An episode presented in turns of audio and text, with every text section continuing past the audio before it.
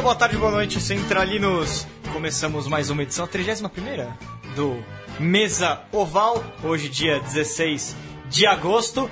No momento que estamos assistindo a seleção brasileira feminina de futebol, inclusive jogando aqui a semifinal tensa contra a Suécia, não liguem se a gente gritar um gol aqui em vez de trai, porque tá rolando o jogo agora e todos nós estamos torcendo pelo sucesso da seleção feminina. Então é isso, começamos hoje mais um programa. Não é mesmo, Leandro? Você tá empolgadíssimo aqui com o futebol feminino, você que certamente está ansioso pelo hockey também, que vai vir na sequência, né? Ô, ô Tudo bem? O futebol feminino briga tanto contra a cultura machista nesse país que só enxerga o futebol masculino. E, mas essas meninas só tem mais um obstáculo masculino pela frente. Chama-se Vadão. é essas verdade. meninas estão tendo que passar por cima do treinador, mas acho que vai dar certo. Eu me desesperei nas quartas de final, vou te dizer, viu? Bom, bom dia, boa tarde, boa noite, depende de quem está ouvindo, mas para você é boa tarde, Maria Freira, nossa, nossa colaboradora, in, sessão feminina do Portal do Rugby. Seja bem-vinda. Boa tarde, pessoal. É, e é isso, né? Não sei muito bem o que falar na hora de me apresentar, assim. Fico morrendo de vergonha de falar que eu sou estagiária. Ah, que isso, não? Fala que você é, é, é, departamento feminino do Portal do Rugby. É mais, mais, mais bonito. É isso mesmo, Diego Gutierrez? Você que presença fixa aqui no, no programa, ansioso pelo, pelo desfecho do futebol feminino agora? Ansiosíssimo pelo desfecho, pelo desfecho do futebol feminino. O Brasil que vai disputar a medalha de ouro no boxe também. E falar pra Maria que não tem vergonha nenhuma de ser estagiário, todo mundo já foi estagiário uma vez na vida. Conte mais, por favor. e todo mundo sabe que também não é muito legal, mas não vamos discutir. Ah, que isso, depois reclama com o HP, tá? e hoje, nosso programa pós pós-semana do rugby olímpico, mas ainda estamos durante os Jogos Olímpicos. Recebemos, temos uma convidada mais do que ilustre, Maíra Bravo Bennett. Ela Olá, que é da sessão. Boa, boa, boa tarde, boa, bom dia, boa noite, Maíra. Você que é da sessão brasileira feminina, também do SPAC. Como foi essa semana acompanhando, acompanhando um pouquinho de fora, mas certamente torcendo por tudo, que, por tudo aquilo que tínhamos pela frente aí na semana intensa do rugby feminino para o Brasil, né? E do rugby brasileiro em geral. Boa tarde, agora sim. Obrigada pelo convite, antes de tudo. Foi, é, acompanhei um pouco de fora, mas foi incrível, a festa foi maravilhosa. Conversei com as meninas que jogaram, também foi incrível jogar. Falaram que a torcida era incrível, ganhando, perdendo, acertando, errando, tava lá incentivando. Eu imagino que tenha sido um momento mágico. Com certeza para o rugby foi, né?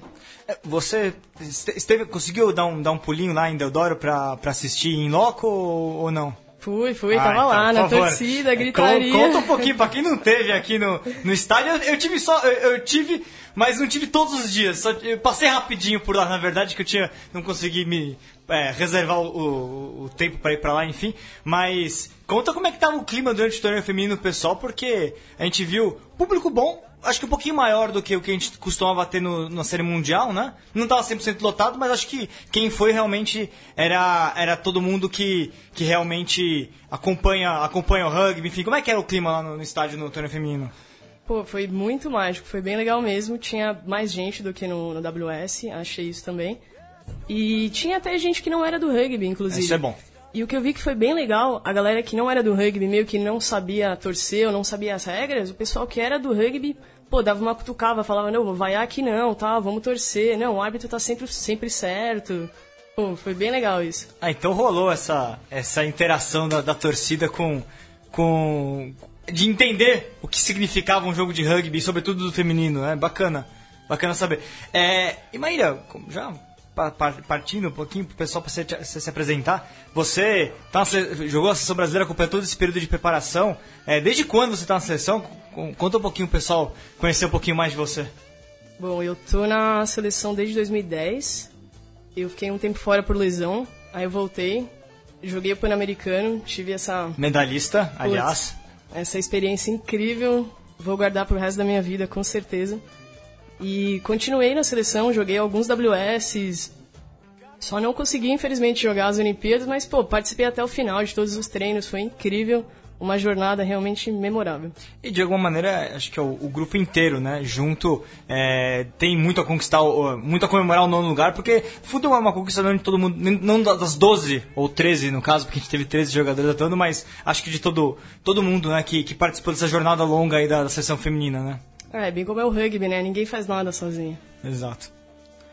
Não, você falou de como foi o estádio, vendo assim o Facebook, fiquei com a impressão que acho que 80% do rugby brasileiro foi em algum momento dos seis momento, dias exato, é. esteve lá. Acho que todo mundo tem pro- acho que as pessoas, muita gente teve problema, no meu caso, por exemplo, de, de estar os seis dias, mas em algum momento alguém passou ao longo desses seis dias por lá. Acho que todo mundo tentou fazer isso, né? E uma pergunta pra você, Vitor, onde está Virgílio Neto? Continua lá narrando? Continua, Virgílio Neto é a voz memorável do rugby nacional. Ele que é o- a voz mais famosa do rugby brasileiro, está lá narrando no estádio de Deodoro. E ele vai narrar também, quem tiver ainda no Rio, ele estará no Pentátulo Moderno. Você reconhecerá a voz de Virgílio Neto no Pentátulo Moderno. Quais são as 10 modalidades do peitátulo moderno? São cinco, né? É verdade. Não, eu confundi com o decátulo. É, por favor, são cinco. Ah, Pentátulo. você tem o pentátulo, o heptátulo e o decátulo. É, heptátulo é feminino só atletismo, decátulo também é só atletismo, só que é masculino, e pentátulo não é só atletismo, né? tem mais coisas envolvidas, é esgrima, tiro, natação, hipismo e, e corrida.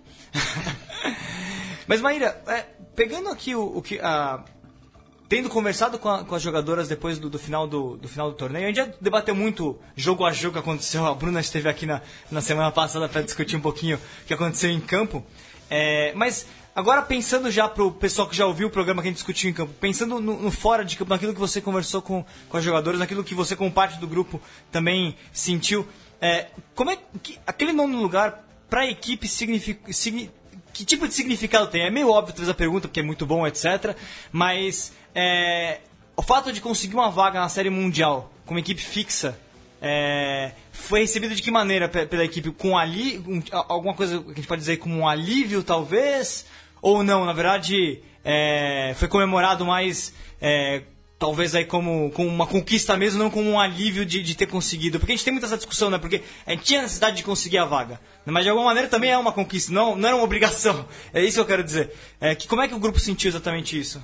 É, sim, a gente vem, na verdade, buscando essa classificação para o circuito mundial já faz uns anos, né? Em algumas, algumas oportunidades a gente falhou, não conseguiu. Então acho que não é bem como um alívio, mas é tipo trabalho cumprido, sabe? Boa, conseguimos, dessa vez deu certo. Entendi. É, é, no, é, é aquela, o Brasil passou, foram é, três anos de circuito, passando, disputando quase todas as etapas, mas não todas, né? E agora conseguindo as- todas as etapas, é, qual que é o, já tem algum papo dentro do elenco sobre isso? Como que é, elas tão, já, já, tão, já começaram a parar para pensar no que é a, a sequência desse trabalho de série mundial ou ainda evidentemente ainda não? Eu acho que a gente ainda tá passando pela fase pós-olímpica do, Sim. nossa, eu quero um pouquinho fora de rugby agora. A gente não sabe muito bem ainda o que vai ser. A gente sabe sim que a CBRU tem o feminino nos planos, não vai acabar nada disso. Ainda bem. Ainda bem, mas a gente não sabe ainda exatamente o que é. Como o circuito começa em dezembro, eu acredito que não demore muito até sair o, de- o que de fato vai ser o feminino, quem vai ser o treinador, quem vai ser o feminino e tudo isso. Uhum. É, agora possivelmente vai ter o quê? Um mês de férias mais ou menos pra todo mundo, aí deve voltar. Ou, é, aliás, deve voltar. O Super Sevens tá logo aí, na verdade, né? Essa que é a questão, né? O Super Sevens começa em setembro, eu acho, né? É. E acho que vai ser o super, um dos Super Sevens mais disputados dos últimos anos por ter todo mundo de volta para os clubes, né? Todas as meninas liberadas para jogar, a não ser, claro, as infelizmente as que se machucaram. Sim. E, e aí é legal a gente, a gente comentar então do, do Super, Super Sevens. Aliás, eu, daqui a pouco eu puxo aqui a data de início. Mas de fato, a gente vai ter finalmente todos os. Talvez um Super Sevens força máxima, mais 50% de etapas, na verdade, né? Infelizmente. Infelizmente. Mas é, você que. Pegando aí a- a- as disputas anteriores aí de Super Sevens, que não teve, não teve todas as, as, as equipes participando. é, como que, na verdade, as jogadoras da seleção brasileira. Todas as equipes não, todas as equipes participando, mas todas as jogadoras participando, né? Para as atletas da seleção, como é que era essa relação exatamente com o Super Sevens? Porque elas deixavam o clube e não conseguiam participar do, do Super Sevens, mas estavam tendo que treinar. Treinavam com a seleção olhando de longe o, o Super Sevens, né? Como é que era isso exatamente? Você que era do SPAC passou por, por isso, né? É bem triste, na verdade, é bem difícil. É bom você ver seu clube também criando pernas, criando novas jogadoras e tudo. Mas a gente sabe que faz falta, e faz falta muito mais no treino do que no jogo. Porque é no treino que você evolui as é- outras jogadoras, né? E você tem uma, duas da seleção, o treino dá uma evoluída e todo mundo cresce muito mais rápido. É, Essa, essa é uma questão que você falou do no momento pós-Olimpíada, que eu acho que vai ter que ser, tem que ser discutida ah, não só no feminino, todo o rugby brasileiro, porque isso machuca. Quanto mais você traz jogadores para a seleção, mais quanto o alto rendimento, menos você consegue fazer eles participarem da vida dos, dos clubes. E tem clubes que até conseguem substituir, tem clubes que às vezes tem um, dois jogadores que são que fazem o time acontecer. A gente viu, o SPAC sofreu muito com isso, né? Teve etapas que, que caiu muito de produção, brigou lá embaixo, e outras acabou brigando pelo título quando teve de volta jogadoras de, de seleção, né? É, no passado a gente teve que passar por uma renovação, inclusive. No SPAC foi aí que veio uns resultados meio inesperados até. De repente a gente estava lá brigando em oitavo, em sétimo no circuito. Pois é. É, e aproveitando Só um detalhe, Diego. 24 e 25 de setembro começa o Super Sevens. Tá? Pra- o, uma- o, o, o circuito brasileiro, o brasileiro de séries vai ser em 2017, ou não? Não, não, agora. Não. Setembro agora. Ah, o, Brasi mas o brasileiro também? Não, o Super Sevens, exato. São, vão ser três etapas. 24 e 25 de setembro, em São Paulo. 15 e 16 de outubro, em Curitiba. 26 e 27 de novembro, em São Paulo. E já quase batendo em Dubai, né? Porque Dubai deve ser a primeira semana de Dezembro, dezembro. E aí tem a, a primeira ou segunda sempre, né? É, acho que normalmente é a primeira. E, e aí vamos ver, né? Porque tem a tal da quarta etapa que talvez role, enfim. Não se sabe bem se isso vai acontecer ou não, se o crowdfunding tá funcionando. Isso, é isso é um outro assunto, aqui, talvez daqui a pouco. Mas é isso, Diego. Continua. Não, não, é isso mesmo. Então, aquele modelo que eles fizeram nos últimos anos vai ter um fim de semana no Campeonato Brasileiro, esse também. Não, não vai ter, vai ser só o circuito dessa vez. O Brasil Sevens não vai. de- ano passado já não tinha rolado, é só 2000, e- Não, ano passado rolou que eles. Ah, rolou masculino. não, desculpa. 2000 só- 2014 que colocou uma etapa só foi a última, que foi em São José dos Campos. Foi isso, foi É. o último. Exato. Bom, mas é, botando aí a mão na massa de volta no SPAC, é, a, a tendência, portanto, é que, é, pelo menos isso que tem sido passado, é que os atletas vão ter condição, pelo menos, de disputar duas dessas três, agora olhando as datas, pelo menos duas dessas três etapas, a gente deve ter Super Sevens é, força máxima, talvez, né? Acredito que sim, pelo menos as duas primeiras com todo mundo. É, eu só queria tirar uma duvidazinha, assim, porque vendo o SPAC jogar, eu vejo muitas, muitas meninas novas jogando, assim, inclusive as que eu já vi. Eu já vi na- nas etapas do Paulista, as meninas que, que são novinhas, que estão entrando agora. Eu já vi foto da- das meninas do SPAC treinando tal, com, com as meninas novas. É, eu queria saber se no Super Sevens, assim, vai existir essa interação entre as novatas, tipo, esse time que tá nascendo agora, entre e as veteranas, assim, porque no pelo menos no Paulista isso ficou bem evidente que tá ficando bem misto, assim, que bastante gente nova tá entrando, até num jogo contra a USP, eu vi lá, que era um time bem diferente, assim, eu queria saber se é a mesma preparação pro Super Sevens. É, então, isso é um pouco mais com o treinador do que comigo, né? Eu, o que eu acredito é que o SPAC sempre teve essa filosofia de que vai jogar quem tá treinando, o time que tá entrosado e tudo. Até então a gente não tinha como treinar com os clubes estando na seleção. Como agora a gente tem um tempo livre, eu acredito que todo mundo vai voltar a treinar no SPAC. E aí sim, vai ser uma decisão mais justa. E acho que sim, vamos mesclar porque essas meninas que começaram ano passado, ano retrasado, elas aguentaram o ano passado inteiro nas costas os Super Sevens. E mandaram muito bem. A gente teve uns resultados ruins e tudo, mas isso fez elas crescerem muito. E esse ano vai dar trabalho. É, aliás, o SPAC. É, é, é as- agora a gente tem que ver, na verdade, como é que vai funcionar também o Super Sevens, né? É, primeiro que ainda tem que ter. é, Pós-Jogos Olímpicos, muita coisa pode acontecer. Eu não sei também se ainda vai ter. a- se, como é que vai funcionar a questão do Bolsa Atleta também, né? Porque no passado era uma das, uma das metas de todos os times era chegar no top 3, né? Pra conseguir o. é, qualificar as atletas pro, pro Bolsa Atleta, né? É, tem que ver como é que vai funcionar isso também para esse ano, enfim. Sim. É, e também a, a- o World Rugby ainda não anunciou né, a- o calendário oficial. Não sei se, pra, se vocês já sabem, mas a gente pelo menos não sabe porque não foi anunciado oficialmente o calendário da, da Série Mundial. Né? É, voltando um pouquinho para a Série Mundial, né, assim, assistindo o, o, o, o, tor- o- o torneio olímpico e tendo jogado e, e participado do, do, do circuito, né? Agora muito se fala daque- do, do futuro da Série Mundial. Pô, a seleção brasileira es- está dentro da Série Mundial como, como seleção central. Não teremos mais a, a etapa no Brasil, isso já foi, já foi confirmado. É, não haverá mais a etapa de Barueri. muito se discute a questão se a Série Mundial vai ter aí cinco, seis etapas, o World Rugby queria seis, ano passado não conseguiu, viraram quatro, aí conseguiram aumentar para uma quinta, enfim. É, a Série Mundial, como que, você tendo jogado, é, você acha que ela, é, assistindo o torneio olímpico, ela tem um tamanho... É, como é que você avalia a competitividade, a competitividade da Série Mundial, tendo participado dela o tempo todo? Ela, ela é, certamente é mais forte até do que o torneio olímpico, porque algumas sessões mais fortes, a Rússia, por exemplo, não participou do, dos Jogos Olímpicos, etc. Mas como você enxerga a Série Mundial como competição é, para prover aí para nações emergentes esse, essa rodagem no, no rugby é, de, de, de, alto nível, né? É, quatro etapas é muito pouco, cinco etapas é o ideal, seis etapas na verdade é ideal. Como que, como que para vocês no planejamento aí de, de longo prazo, pensando em série mundial, funciona? Vocês tinham antes três etapas, agora vocês vão ter cinco, seis, enfim. Como que é essa, essa relação de preparação para um torneio que no fundo ele é longo, mas talvez ele ainda esteja também encontrando sua cara, talvez como o próprio Super Sevens, né? É, talvez dê pra, até para comparar com o Super Sevens. É eu acho que é bem importante para os países emergentes no rugby, assim. Brasil, Argentina, Japão, esses que, até o, o próprio Quênia e tal.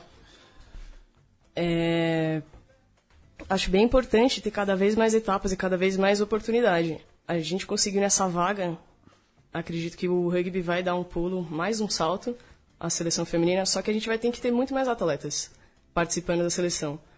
Porque quanto mais, é, quanto mais alto o nível, mais o número de lesão, infelizmente. E ano passado a gente já sofreu com isso, esse ano um pouco.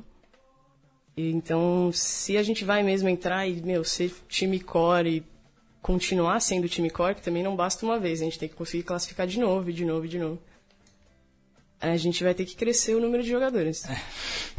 É, é são das, das 11 core, inclusive. É, é, você acha que realmente é, é, é, um salto tão grande assim, porque o Brasil jogou 3 das 5, antes tinha jogado, se não me engano, 4 das 6, acho que foi isso. É, é um salto tão. É, que, você acha que realmente é um salto tão grande é, a grande questão antes era o, era o fato da gente, se a gente não conseguir essa classificação, não ter nenhuma etapa para jogar, ou no máximo uma, né? Mas com relação ao que vinha sendo, essas uma, duas etapas, talvez a mais que o, que o Brasil, é um salto tão grande em termos de, de preparação, em termos de desafio, porque eu vejo as, algumas das seleções que são centrais, a Irlanda, por exemplo, o Brasil já estava no nível até acima da Irlanda, não, o próprio Japão, é, em termos práticos para a seleção, em termos de desafio, como você falou, de preparação, é, uma, duas etapas a mais, que no fundo é, é o que vai acontecer, é um desafio tão maior assim? Ou na verdade, para vocês é muito mais uma continuidade do que tinha sido até então? Porque o Brasil era uma semi-core, né? Um Semi-central. É. Dava para chamar de semi-core, né? A gente é. foi convidada para várias etapas. É, mas eu acho que muda bastante. Eu acho que muda bastante o fato de a gente. Acho que não talvez de duas etapas a mais, mas o peso de ser time core não ser convidado. E você vai como convidado, né? você não tem obrigação nenhuma. Tem, mas não tem, né? Aquele negócio assim, ah, a gente foi convidado, eles não estão esperando tanto. A gente se classificou, agora tem uma expectativa maior. É, é, é uma questão talvez de, de pressão aí talvez sentir na pele o que, o que sentiu o Japão, o que sentiu a Irlanda, de ter que revalidar a cada ano a sua, a sua condição de central, né? Também tem que ver se vai ter rebaixamento de etos, se funcionar como masculino, se, não vai, se vai funcionar como é atualmente, porque tem uma diferença aí, né? Mas acho que a responsabilidade talvez é o que, é o que vai ser colocado acima, né? Isso é bom pro grupo, talvez, né? Gera, uma, gera um tipo diferente, talvez, de comprometimento, não sei, jogando por alto. Ah, não, acho que não tem como ser maior do que foi. Bom. Eu comprometimento, desculpa tá, não, não, mas é que favor, foi é. muito. É. Foi sentir na pele, viver na pele. Não, eu digo de comprometimento não dos atletas, mas talvez assim de, de ter que montar, talvez, como você disse, um elenco maior, de ter que, talvez, é. de ter que olhar, talvez, com, com mais atenção é, para. Talvez para a CBRU seja é isso. uma. É isso que eu quero. Não é. para os atletas, pelo amor de Deus. não para os atletas. Mas em geral, como um, um sistema de alto rendimento feminino, isso que eu quero dizer. Sim, né? sim. É uma mudança de, de, na verdade, acho que de formato, de objetivo do treino. Uma hora você está brigando para chegar, agora você vai ter outra briga que depois é uma briga para ficar. É uma mudança da, do, da forma. Justamente que essa briga para não cair, depois você cai também é muito mais difícil de subir de depois. Então, acho que muda isso, muda um pouco a, vai mudar um pouco a mentalidade, a forma como se joga. De como entrar num torneio, né? Sabendo que o último lugar pode ser desastroso num torneio Sim. e antes não era, enfim, né? É. Mas também acho que vai ajudar também, porque a gente quase classificou com só três etapas. Sim. A gente precisava ficar em oitava, acho que a gente ficou em nono ou décimo, não lembro bem o final da. É, é, é, décimo, eram décimo, nove que é, classificavam. é. Eram nove, isso. E, pô, se a gente tivesse mais duas etapas, acho que a gente ia conseguir. Ficou na frente da Irlanda e do Japão, que jogaram todas, Todas as as etapas. etapas, é. Exatamente. Então acho que vai mais como oportunidade, talvez, pensando por esse lado. né? E, e dessas seleções que o Brasil vai, vai, vai enfrentar, é, qual que você olha agora, olhando o tempo que aconteceu nos Jogos Olímpicos, é, de olhar, bom, dessas cores, se por acaso introduzir um sistema de rebaixamento igual ao do masculino, né, que uma cai e aí tem um torneio de segunda divisão que sobe direto, né, porque o feminino tá acontecendo diferente do masculino, né. O masculino, funciona o é, masculino? então, Desculpa. masculino são 15 equi- esse- equipes centrais, a última cai direto. E aí é- tem um torneio de segunda divisão no qual o primeiro sobe direto, né? No feminino, as que caem, em tese, têm a chance de revalidarem jogando antes, como tinha aquele torneio que foi de Hong Kong e tudo mais, né? Jogava pra tentar revalidar, né? Podia Sim, permanecer um as mesmas. e tal, É. né? As mesmas podiam continuar, né? No masculino, não. Obrigatoriamente uma vai mudar, né? Talvez isso seja introduzido no feminino. Eu vi alguns debates Nossa, aí. seria off. ótimo. É. Imagina a quantidade de times que ia aumentar jogando um torneio grande e tal. Pois é. É, nesse, nesse caso, olhando para as seleções aí que, que você já conhece, que vão ser as seleções centrais, é, o objetivo do Brasil, para ir para você, claro, pessoal, é, quem que o Brasil hoje pode olhar e falar, não, é uma seleção que dá para a gente encostar e, e chegar dentro de um espectro de, de um ano de, de trabalho intenso, né? Olha, acho que eu sempre acreditei que a gente conseguisse ir bem e ganhar da Espanha. Sim. E sempre dos Estados Unidos. É um time que eu acho que já deu de perder para elas, assim. Putz, a gente conhece elas, conhece o sistema de jogo. E, putz, na hora às vezes quase encaixa. É, quase vai. E Estados Unidos, a Espanha, a Fiji, Fiji Brasil já venceu também, né? Mas é que Fiji andou, elas tiveram um salto muito grande, É, né? Desde a última vez que a gente enfrentou elas, Fiji fisicamente melhorou muito, muito. É, Fiji, acho que agora com o ouro e com a coisa das Olimpíadas vai acabar botando mais dinheiro e também mais, feminino também, é, né? mais interesse, porque vai ser outra medalha em jogo também. Então Fiji acho que é uma equipe que vai ter uma evolução significativa. Só falta a Fiji ter o dinheiro, mas tirando isso. Ah, tomara que no feminino também, né? É. E, e, aliás, no caso do, do- de Fiji, a gente viu. Né, isso é uma coisa que a gente tinha até, até conversado, eu falei isso pra Bruna. Até 2014, Fiji parecia que era uma que não, ela não, era- não eram atletas. Elas gostavam de rugby, mas elas não eram atletas. 2015 elas viraram atletas. Exato. Acho que foi bem isso que, que, que foi perceptível ao longo da série mundial, né? E, mas todas as seleções do fundo acabaram evoluindo. A própria Espanha voltou a dar uma amostra de vitalidade incrível, né? Elas tiveram um desempenho na Olim- Olimpíada muito bom, né? Muito bom. Elas vieram surpreendendo esse último ano, na verdade. Elas caíram muito e, de repente, subiram muito. Aliás, falando em, Jogos Olímpicos, a gente vai pro prime- primeiro intervalo e o pessoal vai ouvir algo que já ouviu lá nos Jogos Olímpicos. O Leandro vai colocar pra gente aí o primeiro intervalo. E mandem perguntas, a Maíra tá com a gente aqui. Quem tá ouvindo ao vivo pode escrever gente.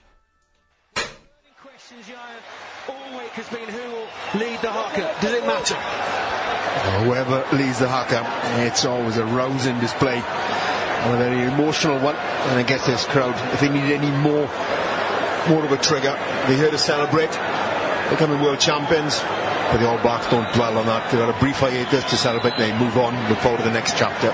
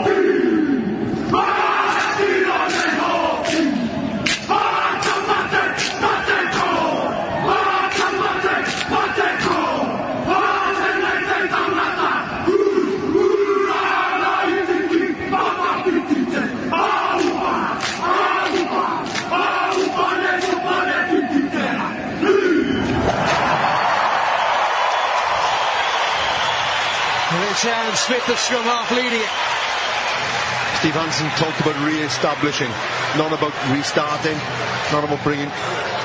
It's about building once again. Keep mowing, keep keep growing as a side, and he's he's challenged his players to keep going, even with the loss of Dan Carter. Richie McCaw to keep growing as their side. And Wales have to confront this, have to match it, be physical, bring the intensity to bear for the full 18 minutes and put that New Zealand under the pump. Because without those key players, can they survive under the pump? And that's going to be the question Wales have to ask. Referee tonight, one of the best in the business, even if they may not agree in these parts. Wayne Barnes.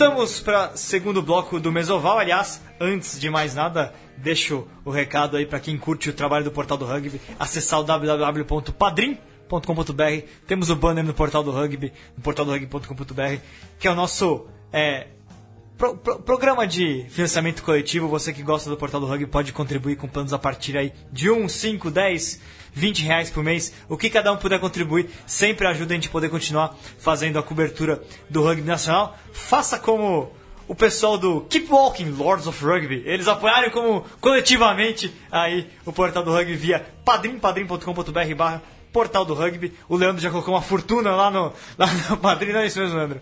Por favor. E o pessoal pode sempre acompanhar é, o Portal do Rugby dando uma, uma contribuição. É, você acabou de ouvir o nosso, o nosso é, intervalo. Dois hackas que a gente colocou aqui, colocamos de propósito. Um haka foi o haka masculino, porque afinal de contas, nesse final de semana, nesse sábado, teremos haka. É assunto para daqui a pouco.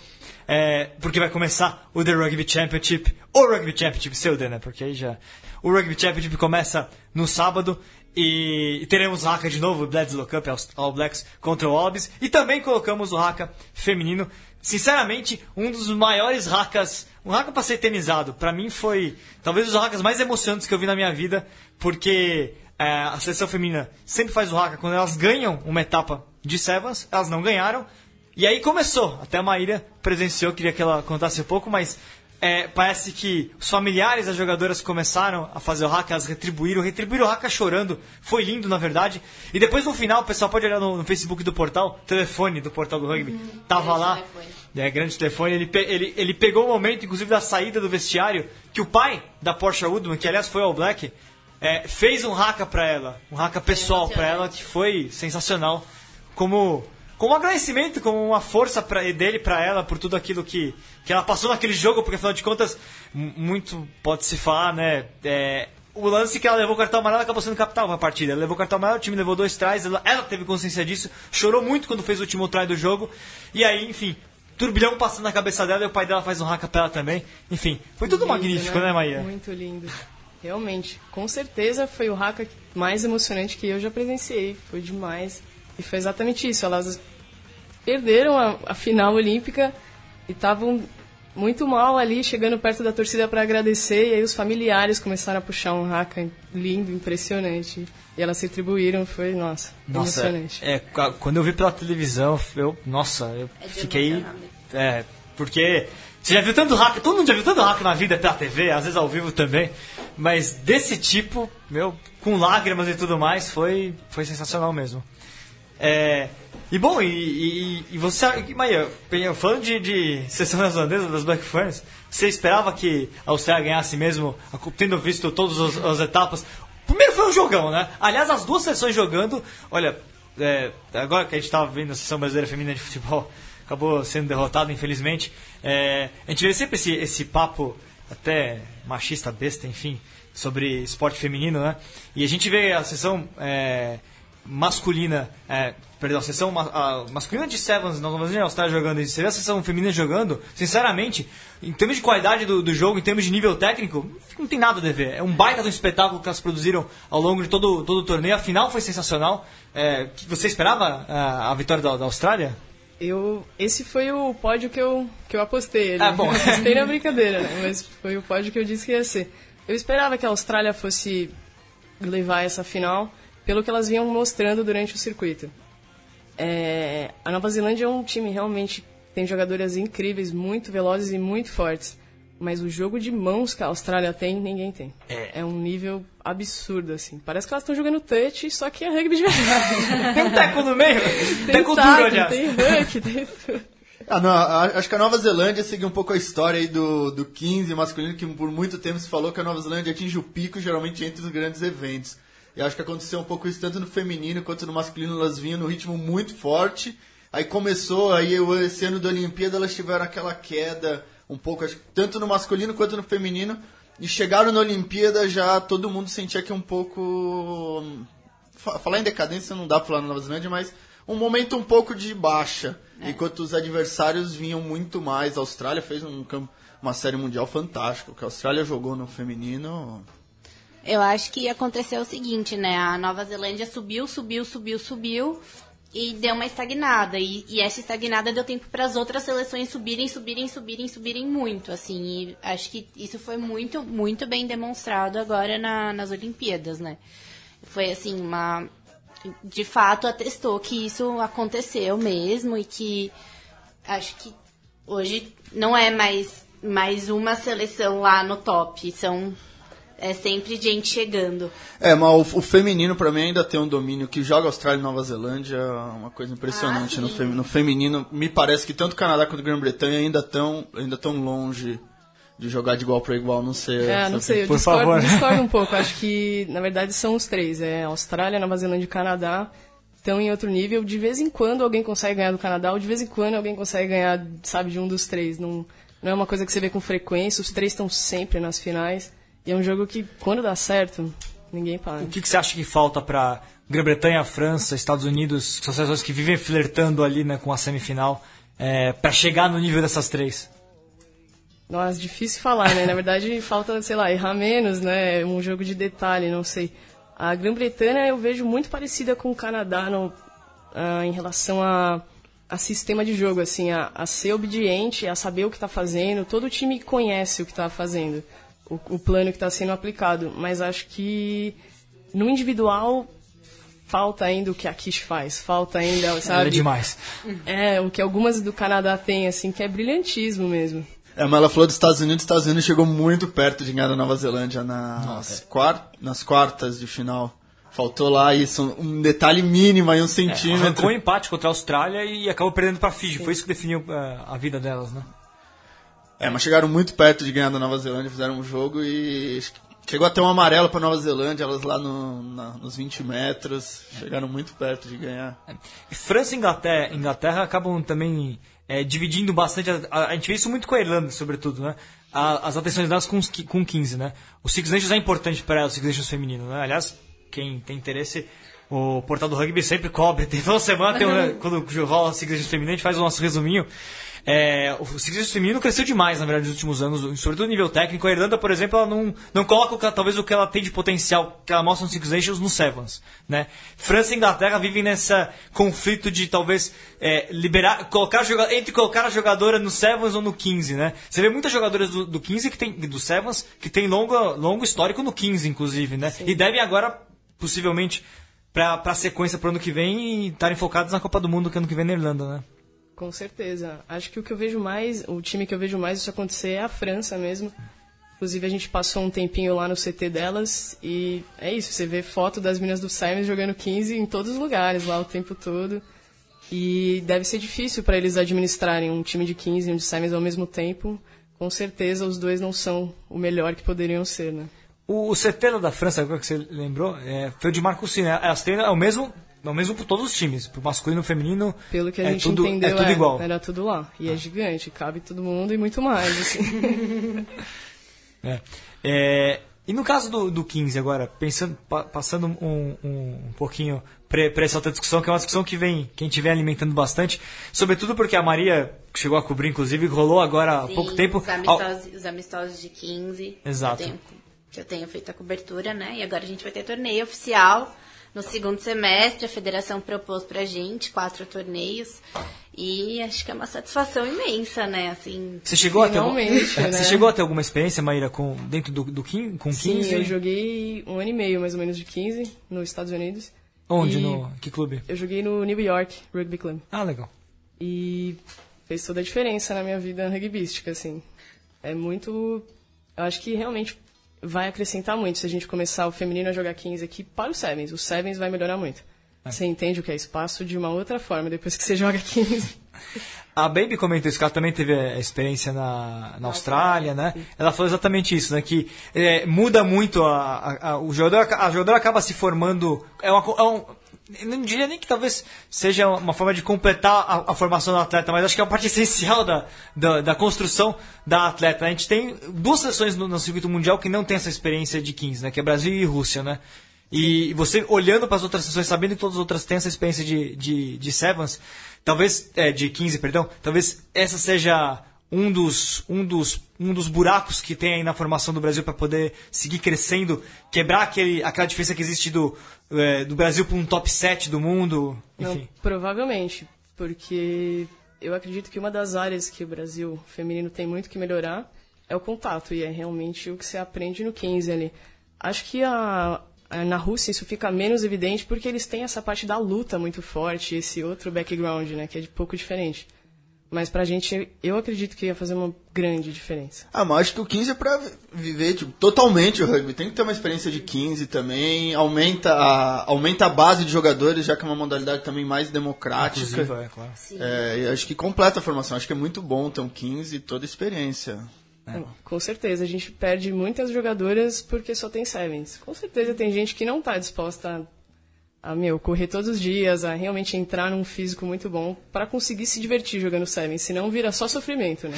E o calendário é, é ruim de organizar um calendário de Sevens, porque você precisa sempre fazer vários torneios, você exige mais até de viagem, às vezes até de ficar no fim de semana em algum lugar, né? O que o 15, na verdade, permite que você vá, faça o o famoso Um jogo, bate e volta, é, né? Um jogo e volta. Exato. Um jogo, terceiro e volta. É isso, é. É, e pro, pro ano que vem a gente vai ter, lembrando, pessoal, a Copa do Mundo de Rugby 15 feminino, né? Já que a gente tá falando de 15, vai ser na Irlanda, 12 times, a gente ainda vai ter até o final do ano aí. A França ganhou a última, né? Não, não, o Canadá ganhou. Uh, o Canadá, não, desculpa, a Inglaterra ganhou a última com o Canadá como, como vice. Uma- E a França foi, foi. Eu já pego pra você direitinho aqui. A gente cobriu. Mas a memória às vezes falha. Mas. É, como é que é, é o papo interno dentro da, com, os jogadores com relação ao, ao 15? Então, já que a gente levantou, né? É, todas acompanham o 15, tem já essa, essa vontade de, de generalizada de, de querer, ou ainda é algo que é uma minoria que já está pegando essa consciência de que de fato é uma luta a, a se encampar para os próximos anos? Ah, acho que é um consentimento entre todo mundo que realmente precisa e que vai fazer diferença se a gente tiver um 15. Mas não é a maioria que acredita que é possível, sabe, fazer um 15 agora. Tem muita gente que desencana do tipo, ah, isso nunca vai acontecer, pô, não adianta um ficar ceticismo. brigando por isso agora. É. Quando que, na verdade, acho que é o contrário. Tem que agora se juntar, agora fazer o 15 acontecer, pra daqui uns anos a gente colher o resultado. Quem sabe 2017, 2021 É, o, apareça o Brasil é, o por 15 aí. feminino tá falando que todo, todo o dinheiro, toda a atenção da CBRU, das editoras, sempre foram voltados para os Sevens. Principalmente acho que o Brasil também não ter tanto uma cultura de rugby. Em nenhum momento, acho que institucionalmente, se procurou criar um 15. Então isso é uma coisa muito legal. Isso que é uma coisa muito difícil vinda das próprias jogadoras. Você chegar lá, você juntar 30 pessoas, que é um mundo de gente, para fazer um jogo acontecer. Acho que torna muito mais difícil esse crescimento. Foi o único jeito que, na verdade, conseguiu acontecer, né? A gente vem tentando há anos já. Fazer, não, vamos fazer umas clínicas e aí, de repente, a gente junta e faz o campeonato. Aí não dava certo. Aí vamos fazer uns amistosos. Aí a gente cobrava o campeonato. Ah, vamos então cobrar do CBRU. Aí o CBRU falava, não, tem que ser de baixo para cima. Eu falava com as federações, mesma coisa. Mas bastou isso, as atletas se juntarem e tal. Acho que isso foi o fundamental. A união. É, então, até ia falar que essa, essa união que, que, as, que as atletas, para as atletas proporcionarem o 15, revigorou o Rio Branco, né? As atletas do Rio Branco. O time do Rio Branco tava perdendo atleta por. Porque, assim, O, que, o Seven chega numa hora que você precisa ser alto rendimento até para jogar uma Copa São Paulo, sabe? Você precisa correr muito, você precisa. Você precisa, assim, ter um físico que, que a gente. Que, meu, minoria tem, isso aqui tem. Mas e, as, e as meninas se juntaram muito pra, pra formar um time de 15. Acho que mais do que o, o, o rendimento, o Sevens tem que ter um biotipo pra se jogar Sevens. O 15, não, eu não falo 15, qualquer um pode jogar, o gordo, o magro. Sevens tem meio uma, é uma caixinha, lá você tem que se, tem que se encaixar, senão pra você fazer alto rendimento fica muito difícil de se jogar. Então é só que... Não, aí foi o resultado que teve, assim, os clubes passaram a se unir muito mais, e o resultado tem sido esse, né? A federação abraçou agora no segundo semestre. Campeonato de 15. Diego, só pra um parênteses, só que eu tinha perguntado, né? Campeão Inglaterra, eu falar. Inglaterra venceu 21 a 9 a- o Canadá na final. Irlanda 18, França 25 no terceiro lugar. Nova Zelândia tinha caído na, na, na primeira fase quando ela perdeu Irlanda pela primeira vez na história. Eu lembro desse jogo, eu tava vendo, e- eu, com o irlandês, inclusive com o Warren, grande Warren. Aí aproveita- Estávamos vendo junto, ele tava em êxtase. E aproveitando a data dos campeonatos de 15 que vai ter agora, Ai, calma, tem aqui. Bom, depois... É, uma, a primeira é dia 3 de setembro. É, a segunda. Já perto aí da, do, do Super Sevens, né? Ah, mas É, pelo menos não cai em cima, né, dos Não Super né? Sevens. Deixa eu ver aqui. Primeira é dia 3 de setembro, a segunda é dia 22 e 23 de outubro. Di- Dia 22 ou 23 de outubro. E a terceira etapa, 5 ou 6 de novembro. lá no Rio Branco da Grande Aviana. né? É, a primeira é no Rio Branco, as outras a gente não sabe ainda. De alguma maneira, acho que a criação desse campeonato de, de, de 15 ele acaba talvez dando uma nova, um novo tipo de perspectiva para os clubes começarem para os clubes trabalharem, né? E Maíra, você que está no SPAC, o SPAC é o clube mais, mais tradicional, enfim, do rugby brasileiro, mas é, que que vocês sobretudo tendo passado por esse, é, essa montanha russa que foi a, outra, a última temporada, né? É, como o clube, o que, que vocês veem como é, principais dificuldades ali para conseguir manter um plantel que seja suficientemente grande dentro do rugby feminino? É, porque tem inúmeros desafios para conseguir trabalhar. Ele tá falando de 15, só que às vezes o trabalho. É, no Sevens está difícil de manter o time, né? Como que é, é para vo vocês essa, essa luta aí de diária, é, de caminhos aí para conseguir estruturar uma equipe feminina no, no seu mínimo que é um time de Sevens, né? Sim, pô, no SPAC a nossa maior dificuldade ainda é arrumar menina pra jogar. Ainda é arrumar interessada. Acho que com certeza as Olimpíadas deu uma ajuda nisso. Já vieram amigas minhas conversar legal. comigo, tipo, nossa, eu preciso jogar, onde eu posso jogar e tal. Mas é, poucos times, né? Não é em qualquer lugar que você consegue jogar rugby. E realmente menina interessada. O, o, o problema, então, no fundo, você acha que está muito mais ainda, talvez para os clubes de ponta. Claro, que os clubes mais fracos a gente tem, ainda, tem- ainda tem problema que às vezes o masculino atrapalha, né? Mas isso daí é clássico no rugby brasileiro. Mas nos clubes de ponta que já tem um, o seu lugar já mais solidificado dentro, dentro do clube, talvez o maior problema seja isso hoje, é, é conseguir é, engordar o plantel. Seria mais ou menos por aí. É, e infelizmente você ainda paga pra jogar, né, o rugby. Esse é a maior dificuldade. né? É. No nosso clube, principalmente, assim, a gente se ajuda, a gente faz vaquinha, a gente faz rifa, a gente faz o que for pra conseguir manter algumas meninas, senão não estariam lá. Não, é que eu acho que toda essa dificuldade de conseguir atleta vem da falta de cultura de rugby, né? Que assim, mulher, tipo, é, muita, muita mulher vai conhecer o rugby na universidade, o rugby universitário, assim, dificilmente uma garota de 15, 14 anos, 13 anos conhece rugby pra falar, ai, quero jogar, nem que seja seven, tipo, nem sevens as meninas conhecem, sabe? O 15 parece que é um, ainda essa falta de cultura é mais um obstáculo, eu observo bastante isso. Sim, e eu vejo que falta também um caminho claro, assim, a seguir. Tipo, uma menina que talvez, vai, queira começar com 12, 13 anos de idade. Já não é todo clube que tem um kids. Depois, não é raros os clubes que tem um juvenil. A gente não tem um campeonato juvenil, a gente não tem uma seleção juvenil. Então, essa menina desencana já. E Só tem- vai ser alguém quando tiver no adulto, sabe? E mesmo no adulto falta calendário também, né? Falta calendário. Exatamente. Pessoal, vamos para mais um, um- um intervalo e voltamos para o próximo bloco agora com um momento legal de Luiz Mourão. Você que tem dúvidas. O Fábio mandou dúvidas para o Mourão e ele vai dar uma esclarecida. Boa tarde, amigos do Mesoval. O Rugby 7, o nosso rugby olímpico acabou, mas a gente não pode deixar de dar os parabéns às equipes campeãs, Fiji, Austrália, masculino e feminino, a todos os organizadores, ao público em geral que se portou maravilhosamente bem, e por que não a equipe de arbitragem, ou as equipes de arbitragem que, que de forma irretocável também conduziram muito bem as partidas. Só fazer uma observação: muitas vezes se comentou sobre a existência do TMO. E a bem da verdade, o que existia era a utilização do recurso de vídeo. Os árbitros e o árbitro central, quando tinha alguma dúvida de, de trai ou não dentro do gol, ou até eh, da existência de uma, de uma infração relacionada à Lei 10, o jogo sujo, ele solicitava o recurso de vídeo e não o TMO. Uh, existia lá um telão gigantesco, todos, todos devem se lembrar. E o, o videotape era passado naquele telão e os árbitros reuniam e avaliavam em função do que eles viam no telão. É um recurso absolutamente compatível com o que está previsto no protocolo de, de, de, de arbitragem de TMO. Não está dentro do livro de leis isso, na lei 6.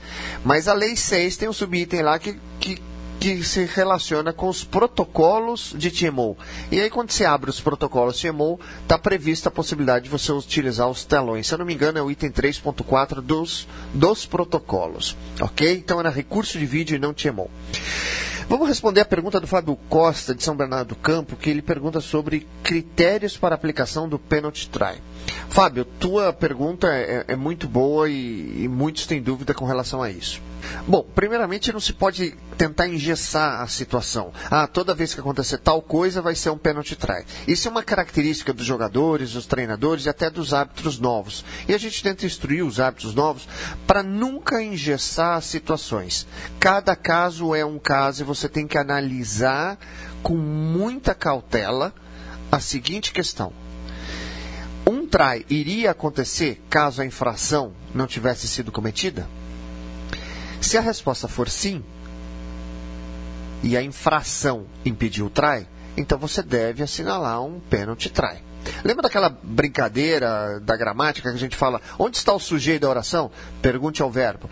Eu diria que é mais ou menos assim. Se você quer saber se um pênalti try deve ou não ser otorgado, pergunte a infração. Se um tacle alto acontece próximo em gol, sem aquele tacle alto, o try aconteceria? Se a resposta for sim, claramente sim, sem dúvida, sim, então você deve aplicar um pênalti try. Se a resposta for não ou talvez, então somente a sanção da infração, que seria obviamente um penal. Infrações reiteradas próximo em gol podem originar pênalti try? Não. Por quê? Porque na primeira infração, seja ela reiterada ou não, você já pode aplicar o penalty try. Então, a, a, grande questão aqui é saber se um try foi evitado através de um jogo sujo.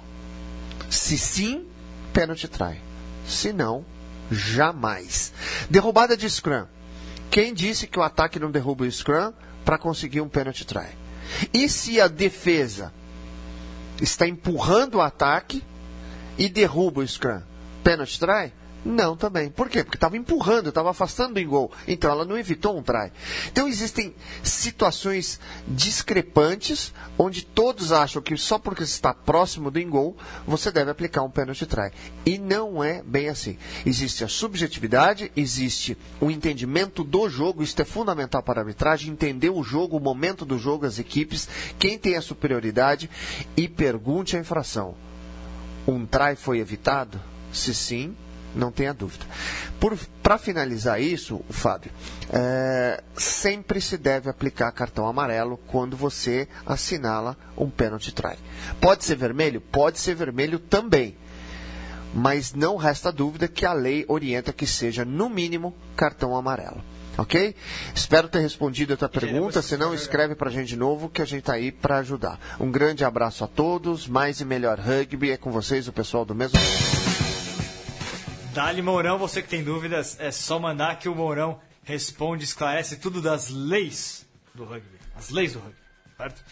Diego vai começar, você que está ansioso aqui, pulando na minha frente, querendo saber, falar um pouquinho sobre o Rugby Championship, pessoal que fica atento, já que a gente falou de feminino é, de 15 feminino, vamos por rapidi- rapidamente para o 15 masculino, porque teremos nesse final de semana a largada do maior campeonato do Hemisfério Sul. All Blacks, Wilds, Springboks e Pumas estarão em campo. Às 7 da manhã, Austrália e Nova Zelândia, primeiro joguinho aí do- da Bledsoe Cup, também vale a Bledsoe Cup. Segunda partida, meio-dia e 5, África do Sul e Argentina, lá na África do Sul. Primeira rodada, por favor, Diego. Tá- eu não sei, não tem ainda a lista de jogos da ESPN, eles vão soltar em breve. Vamos ver quais eles passam, se vai passar algum ao vivo, etc, por causa dos Jogos Olímpicos, né? Suas expectativas, Diegão? É, o campeonato que coloca frente a frente os quatro primeiros colocados da Copa do Mundo do ano passado. Realmente vai ser sempre, sempre grandes jogos. Vem aí a Austrália. A Austrália vem descansada, já que as equipes não conseguiram se classificar para as finais do Super Rugby, então estão treinando há muito tempo. Fizeram campanha péssima no Fizeram Super Rugby, campanha péssima. E vem de uma dor de cabeça de junho bem grande, né? É, e trouxeram aí que eles já estão chamando de legião estrangeira, todos os veteranos na para jogar, para jogar que se criaram uma nova regra que acho que a partir do jogador tem 100 caps com a Ah, mas agora eles abaixaram isso daí, né? Tem vários jogadores que não tem 100 caps aí, né? É, mas discute muito, mas acho que caras do nível como o, Gui- o Guitou, o Drill Mitchell, é impossível, eles jogariam em qualquer time do mundo, qualquer seleção, então. O Eugênia que fez uma campanha vistosa com o Estado francês, não foi? Foi o- Grande campanha dele, né? É, mas o, o, o Yilguinha veio um pouco por fora aí, mas o, mas o, mas o Guitou, o Matt Guitou, realmente Ah, o joga jogador demais. que faz a diferença. O Matt Guitou e o Drill Mitchell são dois caras, qualquer time do mundo que eles entrarem vai jogar mais. Nova Zelândia vem sem Sonny Bill Williams, que se machucou. E diga-se de passagem, fez um- uma volta muito grande de ambulância pelo Rio, porque o motorista não sabia o lugar do hospital. Ó, pelo menos ele não pegou uns taxistas muito doidos que tem por aí no Rio, né? O- E é isso, vai ser o primeiro jogo na Austrália, sempre muita rivalidade, faz muito tempo que a Austrália não ganha a Bradeslow Cup. Então vai ser vai ser um bom jogo. E do outro lado, África do Sul e Argentina, a Argentina ninguém sabe o quanto eles estão doídos ainda do Super Rugby, se vão conseguir manter o nível, se vão cair o nível. É, eu espero que não mantenha o nível do Super Rugby. É. E vão trazer também os jogadores europeus. E por outro lado, a África do Sul é a maior incógnita, vem ainda uma busca e procurando uma, uma nova, não uma alma, procurando um novo estilo de jogar, tem tido muitos problemas nesse ponto. Muitas pessoas consideram que é uma seleção que joga de maneira velha. A África do Sul joga basicamente, eles são maiores, mais fortes e mais bravos e vão batendo, batendo, batendo. O, o rugby que você gosta, fala a verdade. É, mas, mas não funciona mais, porque acho que com o profissionalismo, principalmente, as outras seleções conseguiram igualar fisicamente. Então a África do Sul, muita gente se pergunta se eles vão tentar aplicar um pouco do que o Lions jogou, mano. Ah, Se o Alistair Cutt se colocar Faf de Klerk junto com o Elton antes, é capaz de que a coisa comece a andar, porque o que eles jogaram como dupla de escola uma abertura no Super Rugby foi uma, foi uma grandiosidade. Foi né? uma grandiosidade e uma evolução tática do rugby sul-africano, jogar de mão, jogar sempre na velocidade, não focar tanto no scrum e no line. E pra mim, África do Sul e Argentina é sempre o melhor jogo. Se você gosta de ver assim, confusão, vai ter, pelo, sempre tem um amarelinho, sempre tem uma briga. Então é um jogo realmente que nunca acaba assim, ó, foi um jogo normal, sempre tem alguma coisa. Né, Aliás, você falou da, da Bledsoe Cup, 2002 é a última vez que a Austrália ganhou. Ainda tinha Stephen Larkin, ainda tinha George Gregan em campo. Olha, faz tempo que a Austrália não fatura aí a Bledsoe Cup, realmente tem engasgado pra eles. Aliás, teve declaração essa semana, é, não é- acho, que foi o, acho que foi o Karen Reed que falou isso. Que ele tem certeza de que o nível de ansiedade por uma Bledsoe Cup que vem do time australiano realmente esse ano tá- já está explodindo porque já tem um incômodo muito grande da parte de todo mundo lá, né? É, e agora é a hora. A Nova Zelândia também vem aí numa renovação não tão grande, mas saíram muitas peças importantes depois do final da Copa do Mundo. O próprio Dan Carter, o Rich Macau, que estava no Rio de Janeiro, diga-se de passagem. Tava lá. Você foi tietar ele? Eu não, infelizmente não podia, mas tenho certeza que metade do rugby brasileiro tietou o Rich Macau. Ele o Pichon, né? Os dois. É, Maíra, você encontrou algum dos dois por lá? Infelizmente não, Ah. mas eu vi muita fotinho com eles Ah, lá. é, tá, tá rolando nos Facebook. Todo mundo bateu, todo mundo tem uma foto com o Gregory Macó agora, né? o Rich Macau, então vamos ver aí. Realmente é sempre um jogo disputado. A Austrália melhorou, fez uma Copa do Mundo fantástica, me pareceu. Fez uns amistosos de junho muito ruins. Mas, então, exatamente, que afundou de- depois daquela derrota, né? Então vamos ver sempre uma incógnita, mas. Vai ser... Aliás, a Austrália não ganha nenhum jogo desde a semifinal da Copa do Mundo, né? Porque perdeu os três jogos pra Inglaterra em casa. Tem um, o Michael Chica tem um pepino na mão, na verdade, né? Porque tem uma pressão grande pra vencer o primeiro jogo em casa ainda. É, é, é complicado. Vamos ver como. A Nova Zelândia voou, né? Contra Gales, mas. Enfim. É, eu acho que, acho que é um pouco de crueldade com a Austrália, porque uma coisa meio brasileira é o time ficou em segundo lugar na Copa do Mundo e trata como se tivesse, não, está terrível o time, terrível o time ficou em último na Copa do Mundo, não ficou em segundo. Exatamente. É, Maíra, você acompanha The Rugby Championship? Mais ou Por menos. fora, assim, Por fora. acompanho. Quer dar um palpite? Putz, não, vou ficar aqui na minha. Palpite, Diego, por favor. É, Quem Aus- ganha? É a Austrália e a África do Sul. Olha só. Maria, por favor, crava aí. Ai, não sei responder essa. Você me coloca cada coisa, coisa- cada coisa difícil, né, Vitor? Você responde e eu vejo se eu concordo com o que você respondeu. Ah, então, forte fogueira. Leandrão, Austrália, Nova Zelândia, África do Sul, Argentina. Chuta qualquer coisa, cara. Argentina. Muito bom. Argentina vai... Não, olha, pra mim... Eu não sei, eu, eu acho que a, que a Austrália... Eu tô achando que ela vai ganhar essa partida assim. E África do Sul, tô, tô, tô ansioso, acho que vai dar certo com o De Klerk. E... É, sobre Nova Zelândia, eu queria ver o Bolden Barrett jogar. Vamos ver se, o- se dá uma oportunidade. Claro que o Aaron Cruz, todo mundo tá esperando ele aparecer, mas... O Aaron Cruz sempre pareceu aquele jogador que todo mundo espera, não, agora ele vai, agora ele vai, e no final ele nunca, nunca chega. É, eu, eu queria ver o Bolden Barrett nessa daí. Diegão, considerações finais. É, Super 8 que volta, né? Semana que vem. É, não, esse fim de semana já. Esse fim né? de semana agora. Semana Super 8, que agora voltam jogadores, aí os jogadores de São José principalmente jogaram Ah, muito é, na? Copa do Mundo, agora eu vou ter que voltar já numa, numa pedreira, equipe em último lugar São José, acho que ninguém... Quem diria? Quem diria isso? É, tinha uma foto aqui pra mandar ver se um dia de novo a gente vê isso acontecer.